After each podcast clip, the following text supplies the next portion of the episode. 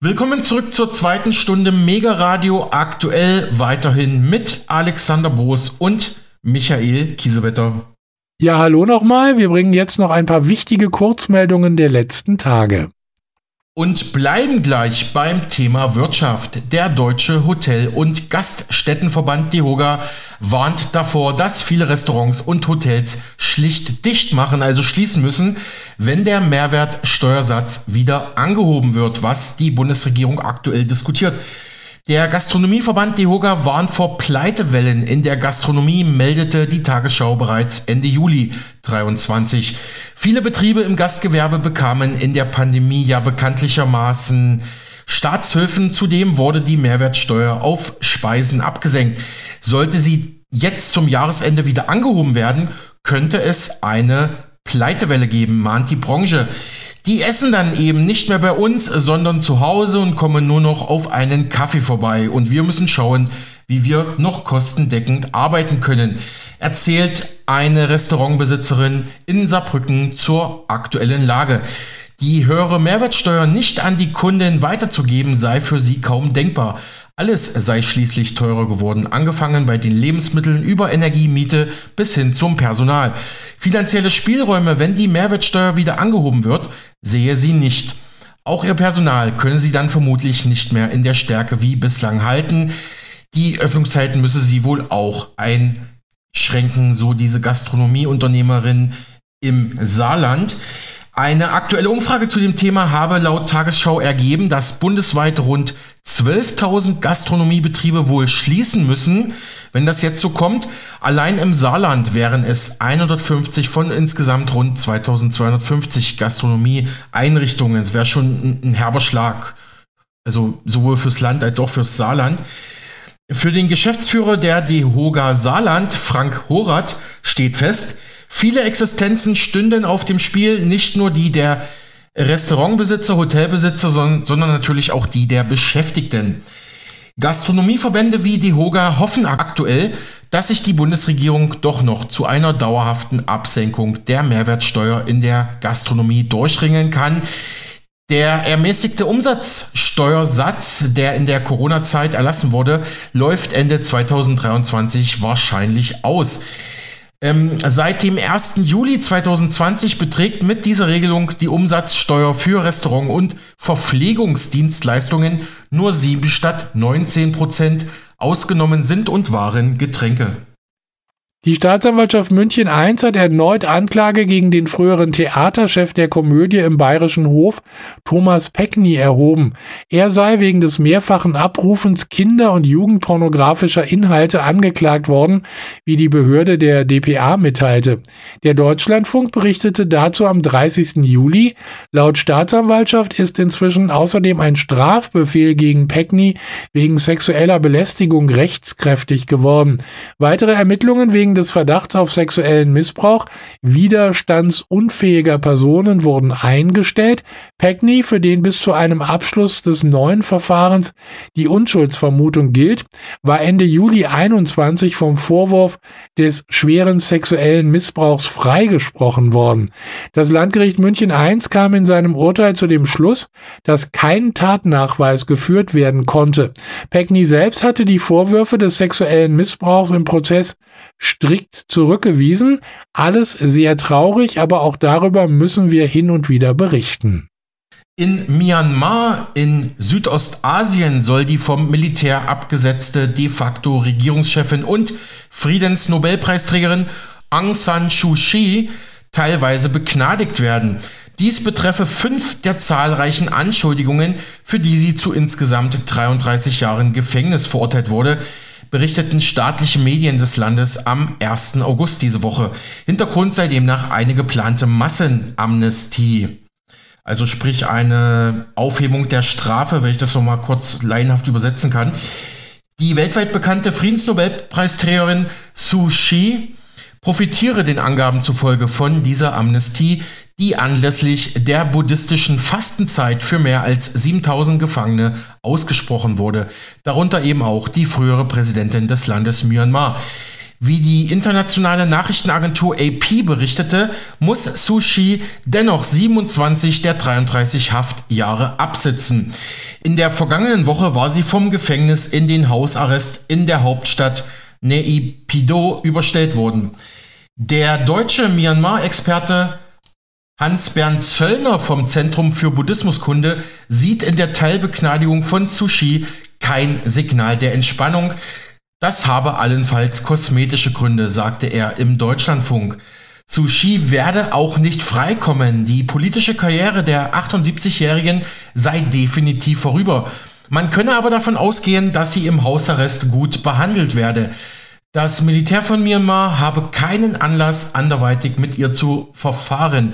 Immerhin sei sie die Tochter des Nationalhelden Aung San, erklärte Zöllner. Das Militär in Myanmar hatte am 1. Februar 2021 die Macht übernommen und Sushi direkt festgenommen. Anfang dieser Woche verlängerten die Generäle in Myanmar in Südostasien den Ausnahmezustand für weitere sechs Monate und setzten die für August geplanten Wahlen aus. Dies sei aufgrund der instabilen Lage notwendig, hieß es zur Begründung.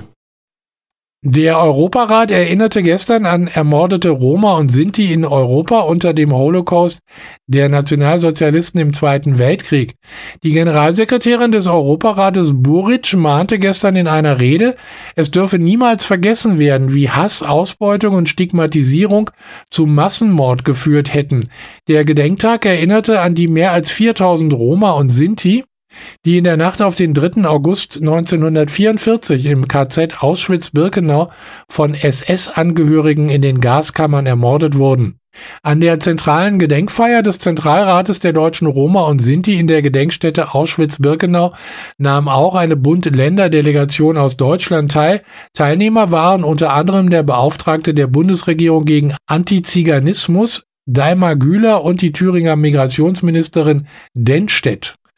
Und es gibt Neues vom Papst. Das Oberhaupt der katholischen Kirche ist gestern in Portugal zum Weltjugendtag mit militärischen Ehren empfangen worden, wie die ARD meldete. Trotz gesundheitlicher Probleme will Papst Franziskus den Weltjugendtag der katholischen Kirche in Portugal mitgestalten. Nach der offiziellen Begrüßung am Flughafen mit Salutschüssen empfing der portugiesische Staatspräsident de Sousa den Papst in seinem Amtssitz Palacio Nacional de Belém. Dort standen dann für den Papst Gespräche mit Vertretern der Zivilgesellschaft und geladenen Gästen auf dem Programm. Ebenso stehen Besuche in Klöstern in Portugal an. Zu den Höhepunkten des Besuchs zählen allerdings die Begegnungen mit kranken Jugendlichen im Wallfahrtsort Fatima. Dort soll es seit 1917 mehrere Marienerscheinungen gegeben haben. Der Ort gilt als heilig. Dort wird Papst Franziskus voraussichtlich für Frieden beten, das Abendgebet am kommenden Samstag sowie die heilige Messe am Sonntag halten. Und ich habe noch diese Meldung aus Berlin von Finanzminister Lindner aufgeschnappt. Deutet sich hier schon die nächste Schlappe für die Ampel-Bundesregierung nach dem vermurksten Heizungsgesetz an. Drei Millionen Euro statt 377 hieß es gestern bei der Frankfurter Allgemeinen Zeitung. Die Ampel kürzt nach FAZ-Informationen das Geld für die Zukunftsinvestition radikal. Erste negative Folgen gibt es schon. Für die Digitalisierung der Behörden hatte sich die Ampelregierung bei ihrem Start viel vorgenommen. Eineinhalb Jahre später ist davon nicht mehr viel übrig. Die Ziele des sogenannten Online-Zugangsgesetzes, kurz OZG, hunderte Verwaltungsdienstleistungen bis 2022 online verfügbar zu machen, wurden klar verfehlt. Eine Neuauflage des Gesetzes ist noch nicht in Kraft. Die Rückständigkeit bei der Digitalisierung schränke das politische Handeln stark ein. Gründe für die schleppende Digitalisierung gibt es viele. Die schwierige Zusammenarbeit von Bund und Ländern, fehlender Entscheidungs- und Durchsetzungswillen, Prozessstrukturen, die von Digitalexperten nur noch abenteuerlich genannt werden. Anstatt die Probleme schnellstmöglichst zu beseitigen, droht nun der finanzielle Kahlschlag. Denn bleibt es bei den bisherigen Planungen, werden die finanziellen Mittel drastisch zusammengekürzt. Statt 377 Millionen Euro im Jahr 2022 will das zuständige Bundesinnenministerium nach FAZ-Informationen im kommenden Jahr nur noch drei Millionen Euro dafür investieren. Hm, interessant, Micha, mal eine kurze Zwischenfrage. Du hattest ja gesagt, die FAZ spricht bereits jetzt schon von negativen Folgen. Welche sind denn das? Wie sehr schon jetzt die Ankündigung der Kürzung die Digitalisierung ausbremst, zeigt sich an einem aktuellen Beispiel aus Schleswig-Holstein, das federführend für alle Bundesländer in Absprache mit dem Bund unter anderem die Online-Beantragung des Wohngelds für zwei Millionen Haushalte ermöglichen soll. Dieses Projekt ist schon fertig und wird in einigen Bundesländern schon voll genutzt, in anderen noch kaum. Auch an anderen Projekten wird dort gearbeitet, sie sollen auch bis Ende des Jahres fertig sein. Aber ob diese durch die jeweiligen Behörden dann auch tatsächlich produktiv genutzt werden, liegt nicht im Einflussbereich des Landes Schleswig-Holstein, sagte Dirk Schröter, Chef der Staatskanzlei in Kiel der FAZ. Der Grund, durch das knappe Budget werden auch die Länder kein Geld mehr vom Bund für die Umsetzung ihrer OZG-Projekte sowie den flächendeckenden Rollout bekommen. Das norddeutsche Bundesland hat bereits Konsequenzen gezogen und die Vereinbarungen für die Auftragsarbeit mit dem Bund kurzerhand gekündigt. Erstmal besten Dank, Micha. Oh Mann, das klingt, das klingt ja mal wieder nach völligem Kompetenzchaos, das Deutschland wieder mal lahmlegt. Auf jeden Fall danke für diese Informationen, lieber Kollege. Ja, bleiben wir noch mal kurz in Deutschland. Immer weniger Menschen wollen Soldaten bei der Bundeswehr werden. Das berichtete die DPA gestern. Die Zahl der Bewerber bei der Bundeswehr sinke weiter. Von Januar bis Ende Mai 2023 bewarben sich deutlich weniger Männer und Frauen für den Soldatenberuf als im Vorjahreszeitraum. Verteidigungsminister Boris Pistorius will nun die Anstrengungen erhöhen, um Frauen sowie Menschen mit Migrationshintergrund für die deutschen Streitkräfte zu gewinnen. Er sagte, wir wollen uns verstärkt um Frauen für die, äh, für die Bundeswehr bemühen, nicht nur im Sanitätsdienst, nicht nur im zivilen Bereich, sondern gerade auch im militärischen Bereich. Und das Gleiche gilt für Menschen mit Migrationsgeschichte in Deutschland. Mir ist wichtig, dass wir die Zeitspanne kurz halten zwischen einer Anfrage bei der Bundeswehr, dem ersten Beratungsgespräch, dem ersten Assessment und einer Einstellung. Diese Zeiträume müssen kurz sein. Dazwischen muss betreut werden. Dazwischen muss klargemacht werden, wir haben dich nicht nur einmal angeguckt, wir wollen dich auch und wir tun alles dafür, dass du bei uns tatsächlich deinen Dienst antrittst. Das ist ein hochanspruchsvoller Arbeitgeber, ein Arbeitgeber, der aber gleichzeitig über 1000 Ausbildungsberufe abdeckt in verschiedenen Facetten, der gleichzeitig etwas bietet, was es in vielen anderen Lebens- und Arbeitsbereichen kaum noch gibt, nämlich echte Kameradschaft. Soweit Bundesverteidigungsminister Pistorius von der SPD gegenüber der DPA. Du kennst ja meine Frage, gibt es noch was zum Schmunzeln zum Schluss? Ja, Christi Rieger berichtet mal wieder für uns über diese Geschichte, die sich vor etwa einem Monat zugetragen hat. Ich habe selbst kaum geglaubt, soll aber wirklich so passiert sein. Baerbock erntet bei Schulbesuch nur faule Eier? Hallo meine Lieben, am Montag besuchte die Außenministerin von Deutschland, Annalena Baerbock, eine Gesamtschule in Brandenburg. Und das ist wohl nicht ganz so gut gelaufen, wie sie es gedacht hatte. Ja, sie wollte mit den Schülern von dieser Gesamtschule über Rechtsextremismus sprechen. Denn das ist ein ganz, ganz wichtiges Thema für Sie jetzt gerade. Und gerade die jungen Leute sollen doch da abgeholt werden und die grünen Werte dann auch dementsprechend vertreten. Empfangen wurde sie aber von Demonstranten, die gegen Waffenlieferungen an die Ukraine demonstriert haben und dementsprechend auch von Eiern.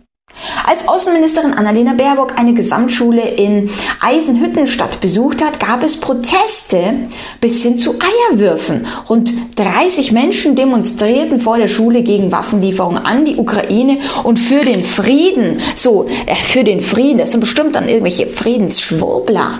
Ein Unbekannter warf zwei Eier auf die Gesamtschule. Der Polizei zufolge hat er gar nicht zu den Demonstranten gehört, sondern sich einfach mal eingeschlichen und dann Eier geworfen, wie auch immer man sie auseinanderhält von Demonstrationen und äh, sonst was.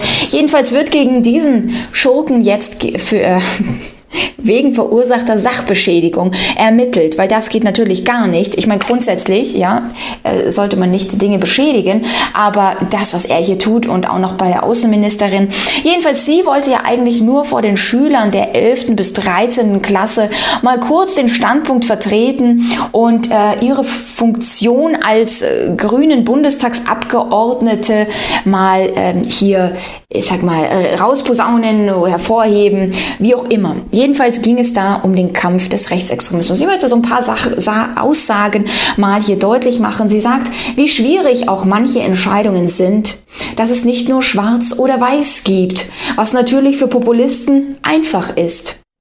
Schulen müssten die Wichtigkeit von Abwägungsprozessen deutlich machen. Sei es bei der Frage, wie wir die Ukraine mit Waffen unterstützen. Aha, da ist es nämlich schon wieder. Ja, hier, die Demonstranten hatten gar nicht Unrecht, dass es dann auch wieder kurz zu diesem Thema kommt. Ähm, Jedenfalls, was für die Entscheidung vorher stattfindet oder auch bei der Frage, und jetzt pass auf, wie wir bei knappen Kassen jetzt das Geld in Deutschland so verteilen, dass es gerecht ist.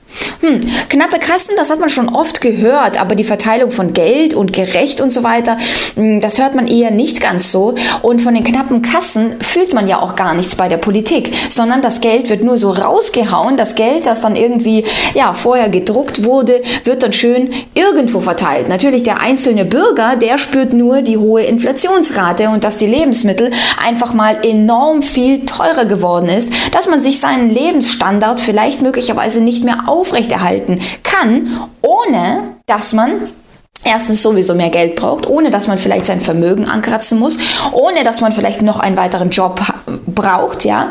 All diese Fälle, das ist keine Theorie, keine Spekulation, sondern das ist Fakt jetzt, dass die Bürger darunter leiden, wie die Entscheidungen und diese knappen Kassen, diese gerechte Geldverteilung jetzt auf sie wirkt. Und was hat die Politik, ähm, anstatt dass sie sozusagen zu ihren Fehlern steht und sagt, Moment, die letzten Jahre, wir haben uns entschieden für Maßnahmen, für Lockdowns, Lieferketten sind eingebrochen, Unternehmen sind pleite gegangen, äh, man befürchtete eine sehr, sehr starke Insolvenzwelle. Sehr viele Unternehmen sind insolvent gegangen. Wir haben eine sehr erhöhte Inflationsrate. Wir sind in eine Energiekrise geschlittert. Immer mehr Unternehmen verlassen und wandern bei Deutschland ab. Leistungsträger verlassen das Land. Wir haben eine Migrationskrise. Jetzt gerade wird das Geld nur so rausposaunt. Ich mein zweitbester Unterstützer der Ukraine. Ja, und so weiter. Anstatt dass man dazu steht, heißt es jetzt eben, na, wir müssen schauen, wie wir das weiterhin so ganz, ganz gerecht machen. Ja, die Bürger, die spüren darunter nichts, ja. Und deswegen sage ich auch immer, schau, dass du so weitestgehend unabhängig bist, auch finanziell unabhängig. Wenn du dafür Hilfe brauchst, dann kommst du natürlich zu uns. Trag dich also direkt einfach, wenn du dahingehend Hilfe brauchst, für ein kostenloses Erstgespräch ein. Aber hier siehst du, dass eine Frau Baerbock nicht sehr grandios empfangen wurde. Das kennen wir auch im Ausland, wie immer wieder dann Szenen gezeigt werden, wo sie einfach gar nicht empfangen wird, wo sie vielleicht vergessen wurde. Ja, aber man muss auch sagen, auf beiden Seiten liegt natürlich die Diskrepanz, denn es wird auch immer wieder vorgeworfen, dass die Diplomatie fehlt, dass das Wissen fehlt, dass sie auch zu jung sei, dass, ähm, naja, viele Äußerungen getätigt werden, die nicht sehr vorteilhaft für Deutschland sind. Das Ausland lacht über Deutschland. Wir kennen diese gesamten Meldungen.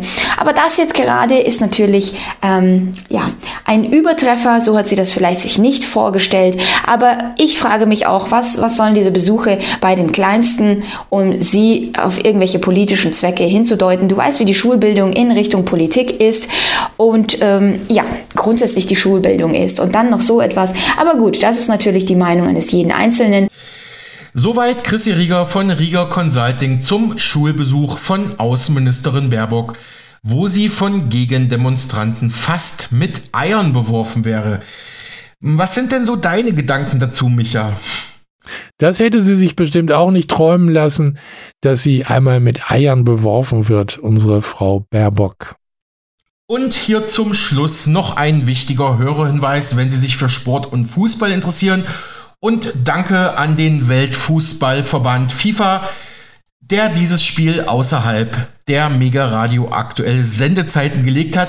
Jetzt gleich nach unserer Sendung am heutigen Donnerstag um 12 Uhr deutscher Zeit spielt nämlich die deutsche Frauenfußball-Nationalmannschaft gegen Südkorea bei der Frauen-WM und die Frauen, die DFB-Frauen müssen auch gewinnen, um das Achtelfinale zu erreichen. Der TV-Sender ZDF überträgt dieses letzte WM-Gruppenspiel von Deutschland. Ob ein Sieg geglückt ist, erfahren Sie dann morgen bei uns. Zuvor sagte Bundestrainerin Martina Voss-Tecklenburg, sie sei mit der Atmosphäre im Team trotz des enormen Druckes weiterhin zufrieden. Wir haben so ein, ein gutes Miteinander bei uns. Wir sprechen die Dinge klar an, wir sprechen sie kritisch an, aber wir sprechen sie auch sachlich an. Und wir müssen nicht künstlich eine positive Stimmung erzeugen und wir müssen sie auch nicht künstlich ähm, negativ irgendwie interpretieren oder das, das auch an uns ranlassen, sondern wir bleiben bei uns, wir gewinnen zusammen, wir verlieren zusammen und wir gehen die nächsten Schritte zusammen. Und deshalb war es nicht notwendig, äh, künstlich jetzt irgendwie den Pausenclown zu spielen. Wir haben eh überwiegend gute Stimmung. Das ist spannend für uns, weil der Gegner in komplett drei unterschiedlichen Systemen spielen kann. Von daher haben wir uns darauf eingestellt äh, und die Spielerin darauf vorbereitet, bestmöglich, dass es unterschiedlich äh, sein kann, wie der Gegner agiert. Aber das, das hat nicht die ganz große Relevanz, weil wir halt wissen, ähm, dass wir trotzdem unsere Mittel dagegen haben, sowohl im Spielaufbau ähm, als aber dann auch dagegen. Das, das besprechen wir ja immer. Also das gehört ja zur Gegnervorbereitung einfach dazu. Ich glaube, bei einer WM ist klar, dass man jedes Spiel geht, äh, um es auch gewinnen zu wollen.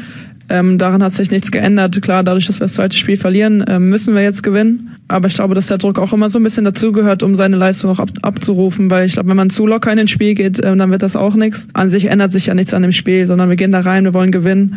Und dann äh, wollen wir natürlich auch ins Achtelfinale ziehen. Soweit die Nationaltrainerin der DFB Frauen vor dem heutigen Spiel Deutschland gegen Südkorea bei der Frauen-WM in Australien und Neuseeland heute um 12 Uhr. Übrigens, wenn Sie heute arbeiten müssen, dann erklärt Ihnen jetzt Arbeitsrechtler Alexander Prederek, ob Sie während der Arbeitszeit dieses Spiel sehen dürfen. Wer während der Arbeitszeit auf dem Handy oder auf dem Laptop irgendwelchen Privatvergnügungen nachgeht, arbeitet nicht und dementsprechend ist das auch nicht zulässig. Es gilt der alte Grundsatz, ohne Arbeit kein Geld. Besonders gefährlich ist es, wenn der Arbeitnehmer das heimlich macht, denn er gaukelt dann ja eine Arbeitsleistung vor, die er tatsächlich nicht erbringt. Das kann dann im Extremfall sogar zu einer fristlosen Kündigung führen wenn der Arbeitgeber äh, zum Beispiel ein Firmen-Event daraus macht und man gemeinsam dann äh, als Gemeinschaftsveranstaltung ein Fußballspiel schaut. Auch wenn man sich mit dem Arbeitgeber einig ist, dass die Zeit nachgearbeitet wird oder wenn die Mittagspause verlängert wird. All diese Möglichkeiten gibt es, solange eben zwischen Chef und Mitarbeiter Einigkeit herrscht. Im Homeoffice gilt grundsätzlich nichts anderes. Auch hier bin ich verpflichtet, meine Arbeitsleistung während der Arbeitszeit zu erbringen und darf mich nicht Privatvergnügungen hingeben, auch wenn das Interesse noch so groß ist und das Spiel, das Fußballspiel noch so wichtig ist. Eine andere Frage ist natürlich, was hier im Homeoffice dann nachgewiesen werden kann vom Arbeitgeber. Da sieht es für den Arbeitgeber in der Regel traurig aus, denn er kann ja die einzelnen Vergnügungen, die der Arbeitnehmer hier macht, äh, schlecht beweisen sagt Arbeitsrechtsexperte Prederek gegenüber der DPA. Zum Spiel bei der Frauen-WM zwischen Deutschland und Südkorea jetzt gleich nach Mega Radio aktuell. Ja, und das war's für uns beide schon wieder. Micha, ich bedanke mich mal wieder für deine Recherchen und fundierten Meinungen. Es war mir wie immer eine Ehre. Tschüss, Alex, bis bald.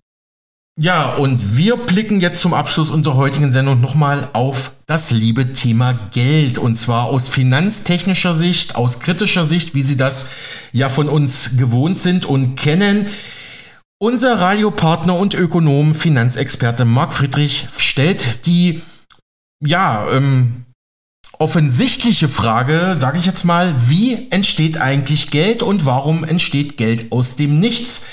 Dabei kommentiert er einen früheren Beitrag des Bayerischen Rundfunks, des BR, mit einer Wirtschaftsjournalistin von der linken Zeitung Taz, die sich für das ständige Schuldenmachen des Staates und für das Geldneudrucken aus dem Nichts direkt ausspricht.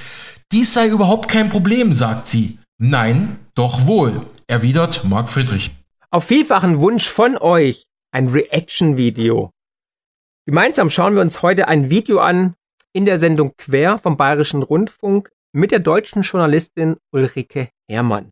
Ulrike Herrmann werden die meisten wahrscheinlich nicht kennen. Sie ist Wirtschaftsredakteurin bei der Berliner Zeitung Taz. Sie ist ähm, Bankkauffrau, hat Geschichte und Philosophie studiert und hat in diesem bemerkenswerten Video einiges vom Stapel gelassen, was wir uns heute mal kritisch anschauen. Also, kommt mit. Und deswegen darf der Staat auch jetzt nicht noch mehr Schulden machen. Hört man derzeit überall. Uns ist aus Berlin die Wirtschaftsjournalistin und Buchautorin Ulrike Herrmann zugeschaltet. Frau Herrmann, Sie stehen in der Kälte wegen Corona für uns. Vielen Dank dafür. Frau Herrmann, äh, das Schuldenmachen für Corona, muss das jetzt bald ein Ende haben? Nein, auf gar keinen Fall. Also es wäre wahnsinnig gefährlich, wenn der Staat jetzt plötzlich aufhören würde, Geld in die Wirtschaft zu pumpen. Frau Herrmann begrüßt also die ständige Schuldenmacherei in der Krise. Natürlich ist es wichtig, dass der Staat diese historische Krise, die Corona-Krise, abgepuffert hat durch fiskalische Pakete. Aber wir dürfen nicht vergessen, seit 2008, eigentlich seit der Finanzkrise, sehen wir eine expansive Geldpolitik nicht nur der Notenbank, sondern auch der Staaten. Und jetzt sogar in historischem Ausmaß. Im Übrigen begann das ganze Schuldendilemma ja natürlich schon vor Jahrzehnten mit der Aufhebung des Goldstandards. Fakt ist, die Schulden sind immer weiter gestiegen. Wir dürfen auch nicht vergessen, dass Deutschland ja in den Jahren zuvor, vor der Corona-Krise, Rekordsteuereinnahmen hatte und wir haben es nicht geschafft, nachhaltig den Schuldenberg zu reduzieren. Der Schuldenberg, den müssen aber wir bezahlen durch Steuern, durch Abgaben. Und das ist sozusagen das Erbe auch an unsere Kinder und Kindeskinder. Fakt ist, dass die Schuldenberge jetzt ein neues Rekordniveau erreicht haben. Allein im Jahr 2020 sind die deutschen Staatsschulden um 11 Prozent gewachsen. Wir sind bei über 2,2 Billionen Euro Staatsverschuldung. Der deutsche Schuldenberg ist so hoch wie noch nie. Und wir sehen, dass die Staaten und vor allem auch Deutschland weiterhin Geld in das System pumpen muss, um das ganze Kartenhaus aufrecht zu erhalten. Die Politik hat keine andere Lösung, als ständig neue Schulden zu machen, um bestehende Schulden entweder zu bezahlen oder Krisen, die immer wieder aufpoppen, in die Zukunft zu verschieben, indem man sie einfach mit Geld überflutet. Aber lasst uns weiter schauen, was Frau Herrmann noch sagt dann würden sofort viele Firmen in die Pleite rutschen. Es gäbe Millionen von Arbeitslosen. Also es ist genau richtig, dass der Staat immer neues Geld druckt, um das äh, in die Wirtschaft zu pumpen. Ja, hat aber auch leider Kollateralschäden. Diese ständige Schulden machen, diese ständige ja, diese Insolvenzverschleppung, die wir hier sehen, eine historische Insolvenzverschleppung, weil einfach auch Unternehmen, die unter normalen Umständen nicht überleben würden, weiterhin am Leben erhalten bleiben. Das sind die sogenannten Zombie-Unternehmen. Parallel haben wir natürlich auch in Europa Zombie-Länder. Ganze Länder, die ganze Südperipherie Europas ist de facto ein einziger Zombie. Kann nur noch überleben wegen dem ständigen Gelddrucken, wegen den ständigen Anleihekaufprogrammen der Notenbank. Also wir sehen hier, es ist keine nachhaltige Lösung, es ist lediglich ein Spiel auf Zeit. Man versucht, den Kaugummi immer weiter in die Länge zu ziehen. Und ich möchte daran erinnern, noch nie in der Geschichte der Menschheit wurde eine Krise gelöst durch Gelddrucken.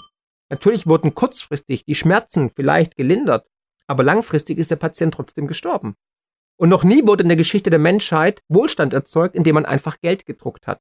Das hat Argentinien versucht, die Weimarer Republik, Venezuela, aber auch Deutschland und so weiter.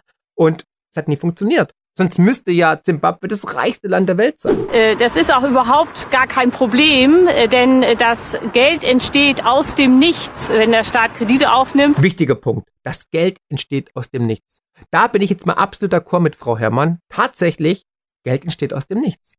Es ist der größte Zaubertrick der Welt. Und da kommen wir eigentlich schon wieder zur Weihnachtsgeschichte, zur Bibel. Fiat Lux. Es werde Licht. Und unser Geldsystem heißt Fiat Money.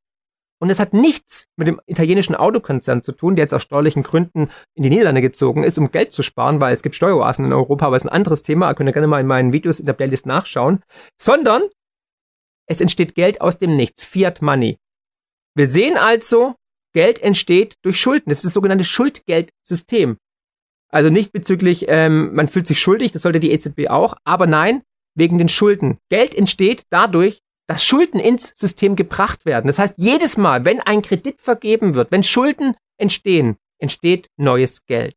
Aus dem Grund sind wir in diesem tödlichen Kreislauf ständige neuer Schulden. Wir brauchen Schulden, wir brauchen Kredite, damit sozusagen das ganze System überhaupt noch am Leben ist, dass sich das Geldkarussell weiterdreht. Das bedeutet, wenn du zum Beispiel zu deiner Bank gehst und dir in Eisenach, in ähm, Eibstadt oder in, ähm, was gibt's noch, Endersbach dir eine Immobilie kaufen möchtest und eine Million Euro Kredit brauchst, so viel kosten die in der Zwischenzeit durch die Inflation, ja, dann gehst du zur Bank und dann ist es nicht so, dass die Bank dann runter in den Keller geht und da irgendwie ein Geldpaket holt und dir in die Hand drückt, sondern nein, die Bank kreiert dieses Geld aus dem Nichts, indem sie auf die Computertastatur drücken und dann ist das Geld da, so wie bei David Copperfield auf einmal der Elefant im Stadion steht. Und dafür muss die Bank, egal ob Sparkasse, Volksbank, egal ob Deutsche Bank oder irgendeine andere Bank, lediglich ein Prozent Mindestreserve in richtigem Notenbankgeld hinterlegt haben. Das heißt, die anderen 99 Prozent entstehen einfach aus dem Nichts. Magic. Das ist Fiat-Geld. Das größte Betrugssystem, das es jemals gab. Ein Ponzi-Scheme, ein Schneeballsystem. Das heißt, du musst zwar weiterhin in hart erarbeitetem Geld deine Schulden zurückzahlen, aber die Bank muss lediglich von diesen 1 Million 10.000 Euro in Notenbankgeld der EZB hinterlegen und kann die anderen 990.000 Euro aus dem Nichts kreieren. Und das ist wirklich göttlich. Magic. Aber für diese Luftnummer musst du trotzdem arbeiten und trotzdem Zinsen zahlen. Und das ist der Grund, warum dieses Geldsystem so lukrativ ist, warum es da so starke Interessen gibt und warum die Protagonisten versuchen mit aller Gewalt dieses Fiat-Betrugssystem am Leben zu erhalten, weil es einigen wenigen extrem nützt, aber vielen schadet und versklavt. Deswegen sind die meisten Menschen draußen im Hamsterrad, im Schuldenhamsterrad und kommen auch nie wieder raus. Und dieses Fiat-Geldsystem ist mit nichts gedeckt, außer mit unserem Vertrauen. Dieses Vertrauen wird seit Jahren schändlich behandelt, wird mit Füßen getreten. Und wir sehen Gesetzesbrüche am laufenden Band. Wir hatten bis 1971 ein gedecktes Goldsystem. Es war gedeckt durch Gold und der Mensch hat seit jeher archaisch bedingt an ein goldgedecktes Geldsystem geglaubt, weil er wusste, diese Goldmünze oder dieses goldgedeckte System ist gebunden an einen durch Natur limitierten Wert. Aus dem Grund ist Gold Geld und haben alle Notenbanken bis zum heutigen Tage Geld als Reserve in ihrem Depot, in ihren Tresoren. Und aus dem Grund kaufen auch die Länder und die Notenbanken seit der Finanzkrise, vor allem 2008, so viel Gold wie noch nie ein, weil sie entweder ihrem eigenen Produkt, dem ungedeckten Papiergeldsystem nicht mehr trauen oder Inflation erwarten, die jetzt auch da ist. Aber lasst uns mal weiterschauen, was Frau Herrmann da draußen in der Kälte uns noch erzählt. Das Geld wird also nicht knapp. Entschuldigen Sie, das müssen Sie mir erklären. Problem, wieso, diese Schulden wieso, zu finanzieren. Wieso entsteht das Geld aus dem Nichts? Also wenn unser einer Geld, man muss ja dafür arbeiten, man muss das sparen, wieso kann der Staat Geld aus dem Nichts herstellen? Dieses Geldschöpfen aus dem Nichts, das war jahrelang eine Verschwörungstheorie. Als ich die in meinem ersten Buch, der größte Raubzug der Geschichte, vorgestellt habe, beschrieben habe, wurde es von der NZZ zum Beispiel als Verschwörungstheorie abgekanzelt. Aber auf Druck, auch von mir, musste die Deutsche Bundesbank im Jahr 2014 eingestehen, dass Geld aus dem Nichts entsteht, auf ihrer Webseite sogar. Darüber bin ich heute noch sehr glücklich und stolz. Könnt ihr nachlesen. Fakt ist, in der Zwischenzeit ist es allgemein gut, dass das Geld aus dem Nichts entsteht. Henry Ford hat mal gesagt, würden die Menschen unser Geldsystem verstehen, hätten wir eine Revolution und zwar schon morgen früh. Und genau das sehen wir jetzt hier bei dem Moderator der Sendung, der völlig überrascht und verdutzt ist, dass Geld aus dem Nichts entsteht. Und deswegen ist es so essentiell, deswegen mache ich die Sache, deswegen schreibe ich die Bücher, deswegen machen wir die Videos, damit die Menschen verstehen, wie dieses Geldsystem funktioniert, wie nachteilig es ist für die breite Masse und damit ihr euch, damit du dich perfekt vorbereiten kannst auf das, was kommen wird, nämlich ein neues Geldsystem. Und momentan versuchen die Notenbanken weltweit in einer koordinierten Aktion eigentlich dieses Geldsystem in die digitale Welt zu bringen, digitale Euro und so weiter. Und ja, darauf sollte man sich definitiv vorbereiten. Aber wenn ihr verstanden habt, wie Geld entsteht, wie Geld in die Welt kommt, dann habt ihr schon die halbe Miete eigentlich. Dazu habe ich auch ein Video gemacht, unbedingt hier anschauen. Schau mal weiter, was noch so erzählt wird und was jetzt auch antwortet ihm. Ja, das ist ganz generell so, dass Geld immer aus dem Nichts entsteht in dem Moment, wo Kredite vergeben werden. Also diese Idee, dass man erst sparen muss und dann kann man irgendwie äh, Kredite vergeben, die ist sowieso falsch. Das, was ich euch vorhin schon erzählt habe, auch das erklärt sie absolut richtig. Ne? Also äh, wenn ich jetzt 100 Euro einzahle und der Nachbar kommt und will 100 Euro abheben oder nimmt einen Kredit auf 100 Euro, ist es nicht meine 100 Euro. Geld entsteht immer aus dem Nichts. Nein, eben nicht. Es geht nur mit einem Fiat-Geldsystem, einem Schuldgeldsystem. Also unser ganzes Geldsystem basiert nur auf Schulden. Mit einem goldgedeckten System oder einem Geldsystem, welches gedeckt ist durch einen Rohstoff oder Bitcoin, geht das eben nicht. Deswegen haben die Politiker damals dieses goldgedeckte System so gehasst, weil sie nicht expansiv einfach Schulden machen konnten, um Kriege zu finanzieren und so weiter. Also all das. Also auch wenn jemand zu seiner Bank geht, um einen Kredit aufzunehmen, um das Haus zu bauen, das er gerne hätte, auch dann entsteht das Geld aus dem Nichts. Geld entsteht immer aus dem Nichts, wenn ein Kredit vergeben wird. Und das ist auch hier so. Das heißt, das ist ganz wichtig. Geld wird nicht knapp. Und äh, auch die Zinsen sind kein Problem, die man dann auf diese Kredite zahlen muss. Denn im Augenblick ist es so, dass der deutsche Staat für einen zehnjährigen Kredit minus 0,54 Prozent Zinsen zahlen muss. Das heißt, der Finanzminister kriegt sogar noch Geld geschenkt wenn er Kredite aufnimmt. Ja, ihr habt richtig gehört. Momentan lohnt es sich sogar für den Staat, Schulden zu machen, weil man Geld geschenkt bekommt. Das gilt natürlich nicht für dich oder für mich. Ne? Also als Privatperson musst du natürlich zahlen, aber für den Staat ist es natürlich absolut genial momentan. Es ist eigentlich das Schlaraffenland schlechthin. Das heißt, wenn Herr Lindner Schulden macht, bekommt er noch Geld hinterhergeschmissen. Und das zeigt doch schon mal die Absurdität dieses jetzigen Geldsystems und dass das nicht nachhaltig ist und nicht funktionieren kann. Es gibt keine Zinsen. Das sieht sie jetzt gar nicht als Problem, ganz im Gegenteil, das befürwortet sie sogar. Und das ist natürlich gefährlich, weil seit 2016 haben wir eine historische Nullzinsphase. Noch nie waren die Zinsen tiefer. Die ersten Notenbanken beginnen jetzt schon die Zinsen wieder zu erhöhen oder kündigen es an, wie zum Beispiel die Bank of England hat sie erhöht auf 0,25 Prozent, um die Inflation einzufangen. Die amerikanische Notenbank genauso hat angekündigt, es wird Zinserhöhungen geben im Jahr 2022 bis zu 0,9 Prozent, aber die EZB hat sich bis heute nicht bewegt. Man hat zwar jetzt verkündet, Frau Lagarde erst vor kurzem, ja, man muss es beobachten, wir werden schrittweise reagieren, aber was soll sie machen? Die EZB kann weder die Zinsen erhöhen, noch kann sie die Aufkaufprogramme stoppen und beenden. Ansonsten fliegt das ganze Kartenhaus Europa uns um die Ohren. Und diese Nullzinsphase hat aber noch einen anderen Schaden für uns alle.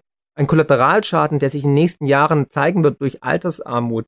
Nämlich, dass natürlich wir nicht mehr adäquat fürs Alter sparen können. Also es gibt keine Zinsen mehr auf die Lebensversicherung. Die werden jetzt gesenkt am 01.01.2022 auf 0,25 Prozent Garantieverzinsung weil ansonsten kippen die Versicherungen alle um. Die sind schon zu 25 Prozent unter Beobachtung der BaFin oder sind in der Bredouille. Wir sehen, dass man auf dem Sparbuch nichts mehr bekommt. Ja, also für mich als Sparber natürlich der Horror. 0 Prozent seit 2016.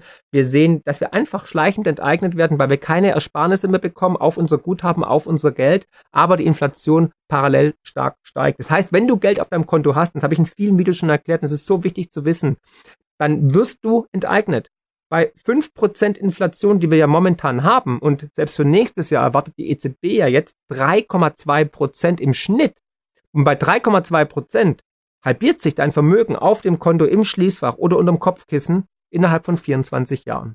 Es geht ratzefatz. Aber die wahre Inflation ist natürlich viel, viel höher.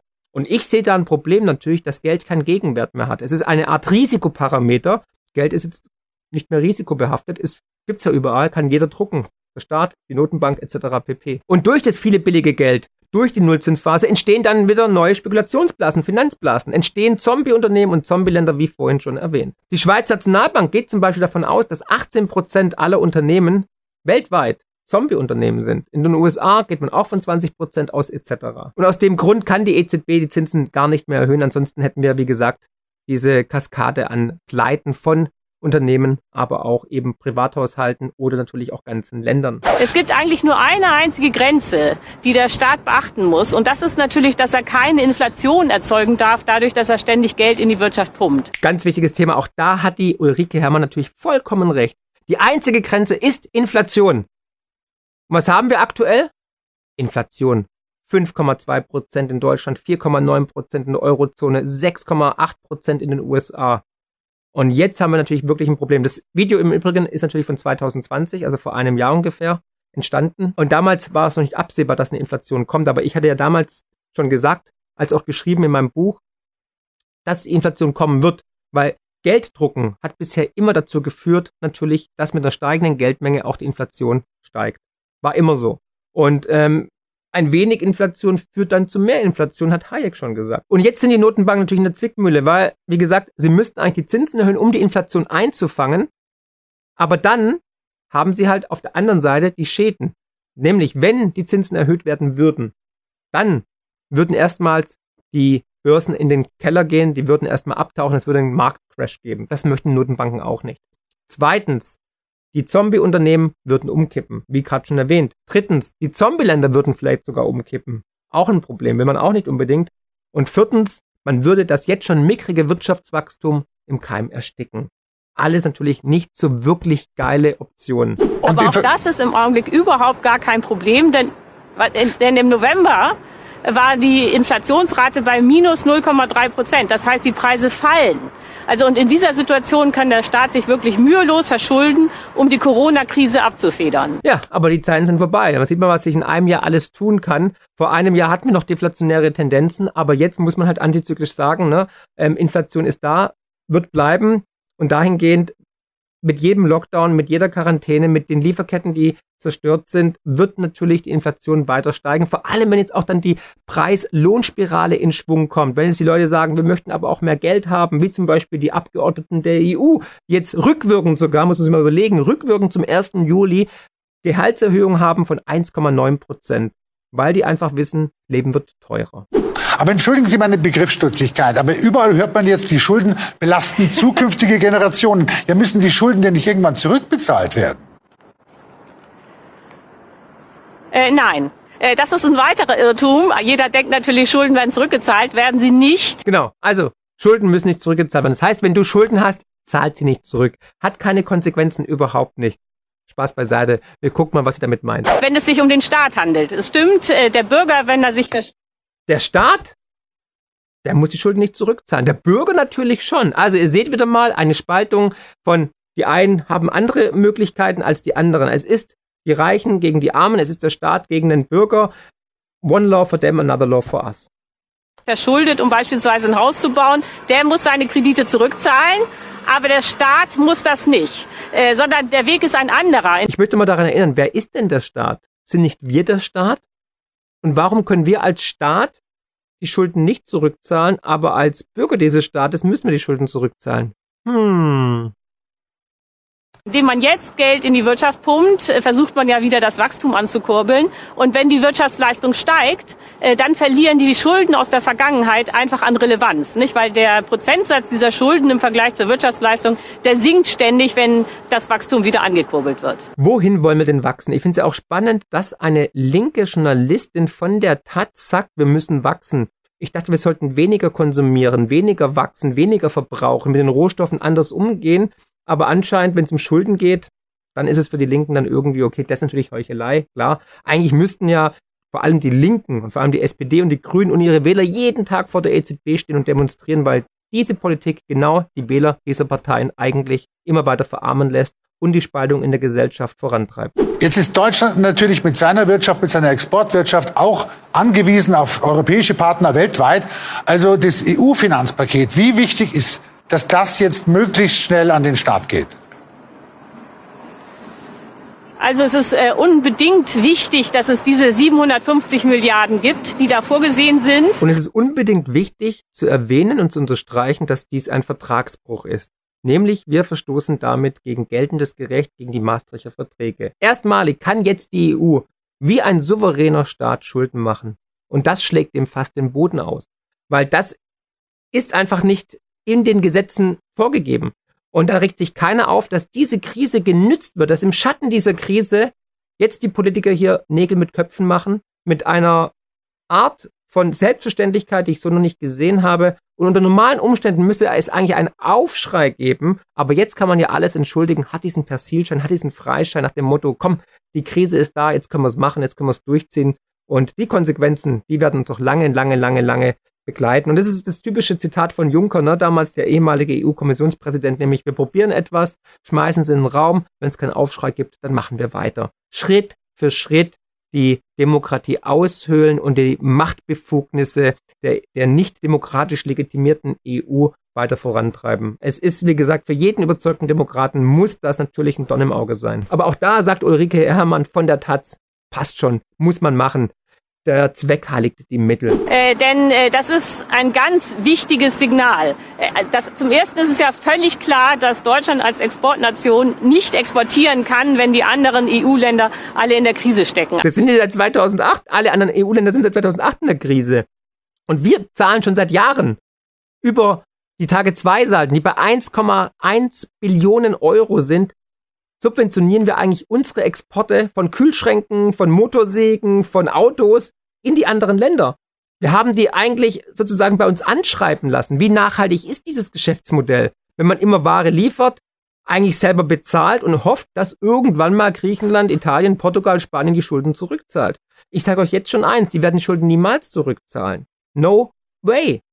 Aber natürlich lassen die weiter anschreiben, bis wir halt nicht mehr liquide sind. Also es ist ein schizophrenes Modell zu sagen, wir subventionieren unseren eigenen Export, bezahlen den selber. Und das machen wir mit dem Tage 2 ähm, System und dass das Frau Herrmann für gut befindet und jetzt sogar offen zugibt, dass die in der Krise sind und wir müssen denen das Geld geben, damit die unsere Produkte kaufen, ist an Irrsinn nicht zu überbieten. Deutschlands eigenes Interesse, äh, dass dieses 750 Milliarden Programm kommt. Aber dieses Programm ist auch wichtig, weil es Weichen für die Zukunft stellt, denn es gibt zwei Neuerungen da drin. Das eine ist, äh, dass Deutschland Nettozahler ist. Das heißt, Deutschland ist bereit, mehr zu geben, als es selber bekommt. Ich bin ja auch ein Freund von geben ist seliger als nehmen. Aber wenn der Kühlschrank irgendwann leer ist und keiner befüllt ihn, dann haben wir alle Hunger.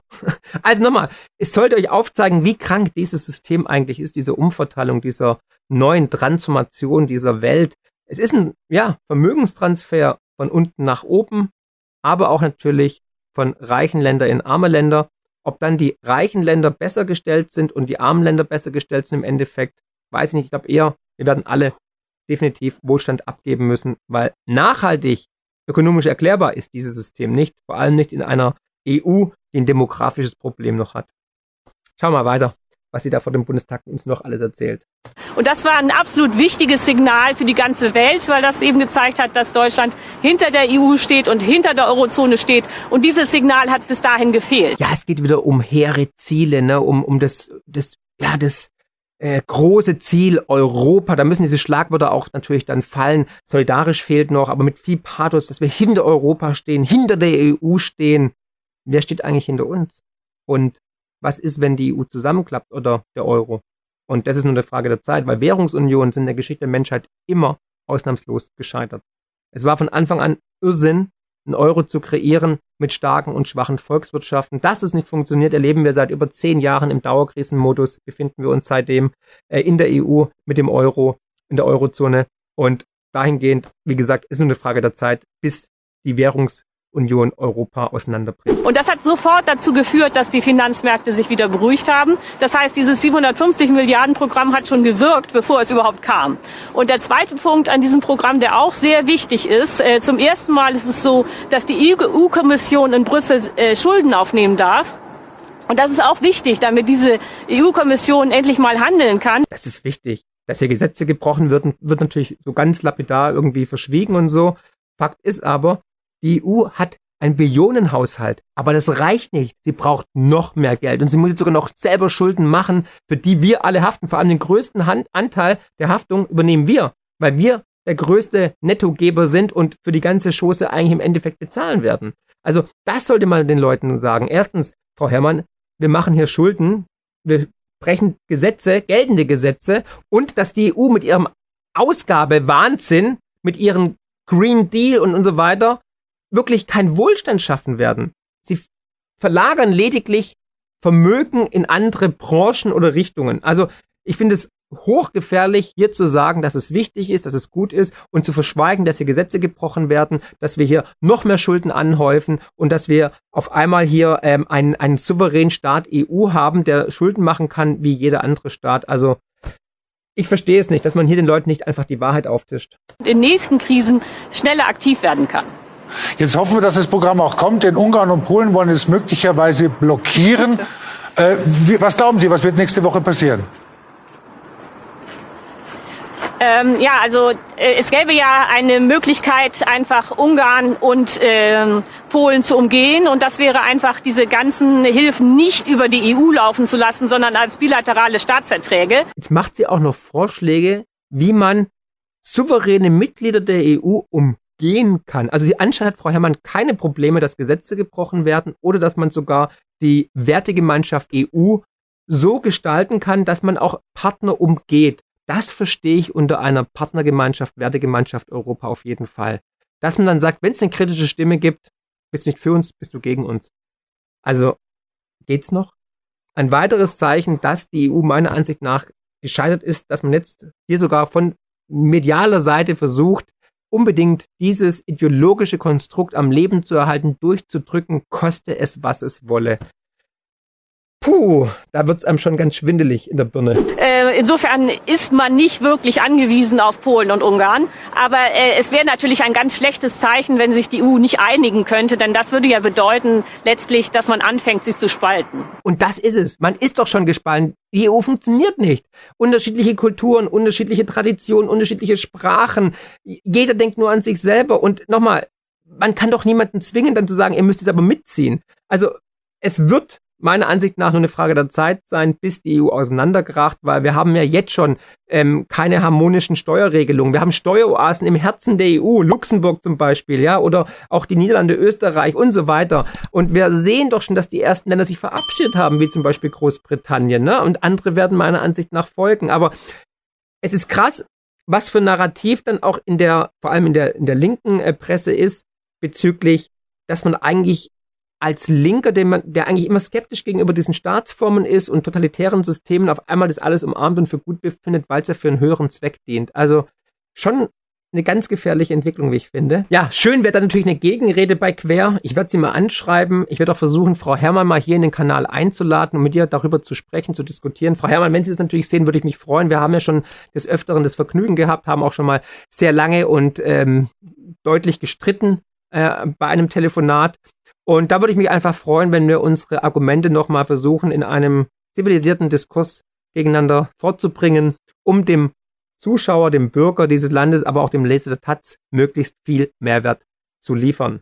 Jetzt bin ich natürlich gespannt, was ihr zu den Aussagen von Ulrike Herrmann sagt, aber auch zu meinen, was ihr glaubt, was ihr der Wahrheit entspricht oder was besser ist oder was ihr denkt natürlich. Ich würde mich freuen, wenn ihr das Video teilt, wenn ihr einen Daumen nach oben gebt und vor allem würde ich gerne wissen, wie gefällt euch dieses neue Format Reaction mit Mark oder Action mit Mark. ja. Also, dahingehend freue ich mich. Sie hörten Mark Friedrich mit diesen Erklärungen zur Frage, wie entsteht Geld und warum entsteht Geld aus dem Nichts? Das berühmte Fiat-Geld. Wenn Sie uns öfters hören, kennen Sie das dass das Geld keine ähm, Gegendeckung hat, keine Wertdeckung hat, wie etwa früher der US-Dollar, der durch Gold gedeckt war. Und aktuell planen ja die BRICS-Staaten um Russland und China die Einführung einer möglichen goldgedeckten Handelswährung. Was es damit auf sich hat, erfahren Sie morgen bei uns in einem brandaktuellen Interview mit dem Finanzexperten Dimitri Speck. Darum schalten Sie auch morgen wieder ein. Für heute machen wir Schluss. Alles Gute. Ich wünsche Ihnen eine schöne Zeit. Ihr Alexander Boos.